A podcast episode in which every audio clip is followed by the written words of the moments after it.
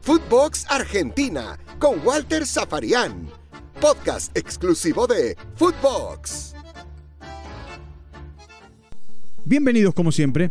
Estamos comenzando un nuevo capítulo, un nuevo episodio, el número 93, aquí en eh, Footbox Argentina, dentro de las plataformas de podcast de Footbox. Haber conseguido la clasificación eh, un año antes para la Copa del Mundo tiene sus beneficios para el seleccionado argentino. Por supuesto, eh, de aquí a un año puede pasar cualquier cosa con los futbolistas, pueden tener mejor o peor rendimiento, algunos ojalá no pueden tener lesiones, eh, pero lo cierto es que desde el lado positivo, desde el lado de lo que tiene que ver con eh, la organización, con la estrategia, con la logística, es muy bueno.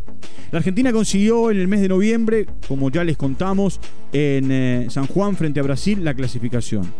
Ahora, hoy es primero de diciembre, todo diciembre, todo enero, todo febrero, todo marzo, porque hasta fines de marzo habrá eliminatorias, cuatro meses. Le ganó cuatro meses a el calendario, más allá de las cuatro fechas, es el tiempo, cuatro meses. Y hay una, eh, a ver, delegación de avanzada una comitiva, un grupo, como le quieran llamar, que ya está en Qatar, que viajó en estas horas a Doha y, allí están Walter Samuel, parte del cuerpo técnico del seleccionado argentino que encabeza Scaloni, el preparador físico Luis Martín, Está Luciano Nakis, que es el, presidente del Deportivo Armenio, pero que aparte es uno de los responsables, el responsable de los seleccionados. Está Omar Souto, que es gerente de selecciones. Y Daniel Cabrera, que es empleado administrativo. ¿Qué están haciendo en, eh, Doha? ¿Qué están haciendo en Qatar?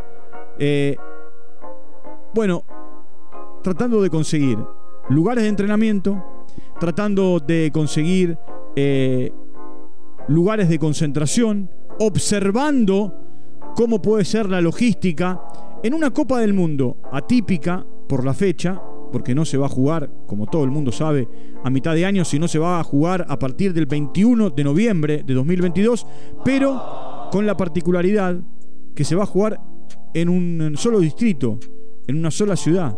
Doha será la sede de los ocho estadios que están eh, eh, preparados, ya listos para para la Copa del Mundo. Entonces, yo siempre me acuerdo, eh, por cuestiones periodísticas, de ver cómo eh, el día siguiente a la clasificación, muchas veces en la última fecha, con eh, en algún momento managers, directores deportivos o simplemente parte del cuerpo técnico y, los preparadores físicos y, los médicos y los administrativos viajaban no digo desesperados, pero a ver qué podían pescar en, eh, en, ese último tiempo. Hoy, si bien Qatar está eh, en, por supuesto clasificada porque es el país organizador, hay en este momento eh, un grupo de selecciones que están en la misma que Argentina. ¿Por qué? Porque han conseguido la clasificación un tiempo largo antes. Dinamarca, Alemania, Brasil, Francia, Bélgica, Croacia, Serbia, España, Suiza, Inglaterra y bueno, lo que hoy se llama Países Bajos, ¿no? En realidad para eh, la FIFA siempre fue Países Bajos. Eh, mucho tiempo Holanda. Eh, entonces, que a esta comitiva que yo les nombré, que está encabezada por supuesto por el presidente de la AFA, Claudio Tapia, estén un año antes tratando de ver cuál es el mejor lugar para entrenar, cuál es el mejor eh, tiempo para llegar a los estadios, hasta hacer una recorrida. No se sabe todavía a qué grupo va a caer la Argentina, si bien va a ser cabeza de grupo, eh, a qué grupo va a caer, en qué estadio le va a tocar jugar. Entonces, eh, está bueno que, bueno, que hagan todo este tipo de logísticas. Es más, es más, cuanto más rápido se consiga el lugar de entrenamiento, eh, tendrán tiempo no solamente los empleados administrativos y, eh, el, gerente de selecciones Omar Souto de, ir permanentemente, sino también quienes están a cargo de las canchas que el predio de la AFA tiene en Ezeiza, porque podrán ir como ocurrió en Rusia y, y, bueno, me acuerdo en Sudáfrica, que el eh, complejo, la universidad en Pretoria no tenía buenas canchas y la AFA las arregló. O en, eh, en Rusia, eh, a las afueras de, de, Moscú, que también durante, durante un tiempo el seleccionado argentino lo que hizo fue, bueno, trabajar con su gente para poner en óptimas condiciones no solamente la, las canchas de entrenamiento, sino también el lugar de concentración. Así que de esta manera la Argentina tiene un pie en Qatar, de esta manera la Argentina tiene a su avanzada que volverá a nuestro país allá por el 7 de eh, este mes de diciembre, es decir, dentro de una semana, que observan, insisto, lugares de entrenamiento, seguramente irán a recorrer la, las canchas, los estadios, los ocho estadios para, para el Mundial, eh, lugares de concentración, ¿qué conviene más? ¿Conviene un hotel? ¿Conviene un complejo? Eh, ¿Conviene, bueno, algo que tenga todo y no moverse de allí? Hay algo a favor de la Argentina, que los cataríes eh, tienen, por supuesto, todo de primera línea y, puesto, y, y, lo van a poner en, en lo que es, a ver, lo mejor de lo mejor, pero que hay un grupo de cataríes que son los dueños del Paris Saint Germain y que el Paris Saint Germain es pro propietaria de Messi. Entonces, es muy probable que a partir también de eso, eh, bueno, la Argentina tenga un buen lugar. Me acuerdo que en un momento determinado Batistuta hizo campaña para que Qatar fuese elegida sede en 2022. Quizá Batistuta también pueda dar una mano en, eh, en colaborar para, para, ser parte, para acercarse a, buenos lugares.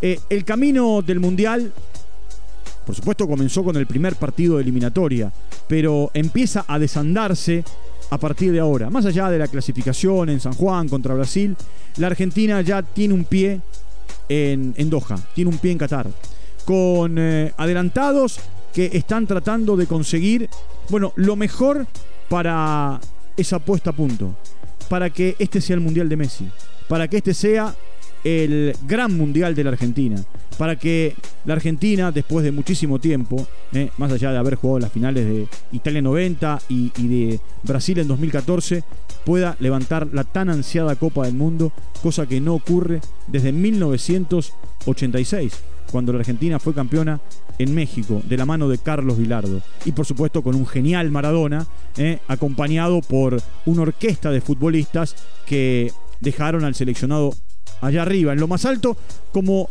lo hicieron en 1978 aquellos que consiguieron el título en la cancha de River contra, bueno, en aquel momento Holanda. Argentina ahora tendrá que jugar partidos, llegará el turno de enfrentarse a Chile y a Colombia, después a Venezuela y a Ecuador para cerrar la eliminatoria. Y a partir de marzo ya a empezar a, a, pensar y a planificar, no solamente a partir de lo que el sorteo determine de quiénes van a ser los rivales, sino buscar algunos rivales en las últimas ventanas y, y trabajar, y prender velas y rezar para que los futbolistas lleguen de la mejor manera, para que no haya jugadores lesionados, para que Scaloni, que hace bien en decir que falta mucho y que no se sabe eh, cuál va a ser la lista, por más que él tenga 23, 24, 25 jugadores en la cabeza. Y, hay futbolistas que saben que son número puesto. A ver, Dibu Martínez sabe que es número puesto, eh, los centrales saben que son número puesto, salvo que haya una eh, situación puntual en el camino. Messi, De Paul, Lo Celso, Lautaro, eh, Di María. Bueno, por nombrar algunos de los futbolistas argentinos que eh, da la sensación dentro de la lista de 23. Igual hay un equipo que sale de memoria, que ese equipo me parece que es...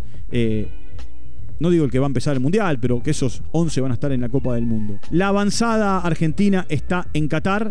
La avanzada argentina, encabezada por el presidente Claudio Tapia y, muchos colaboradores, inclusive Walter Samuel, parte de la estructura de Scaloni, eh, ya trabajan pensando, más allá de los cuatro partidos de eliminatorias, pensando en la Copa del Mundo. Hay buenos recuerdos de Qatar para el fútbol argentino. Rápidamente, en 1995, de la mano de Peckerman, la Argentina fue campeona del mundo sub-20, rompiendo con esa barrera de no conseguir títulos, la había conseguido en el 79 con Maradona, Ramón Díaz, Menotti y compañía, y volvió a ser campeona de la mano de Peckerman con, eh, bueno, eh, Sorín como capitán.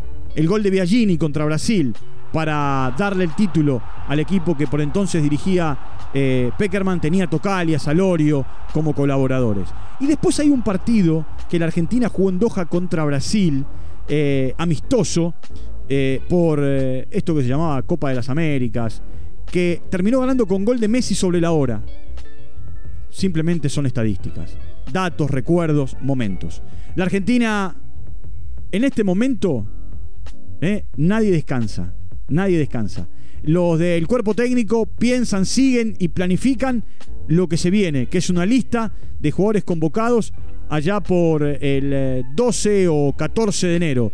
Y los que están en Qatar están ya eh, pensando dónde, cómo y de qué manera el equipo va a concentrarse.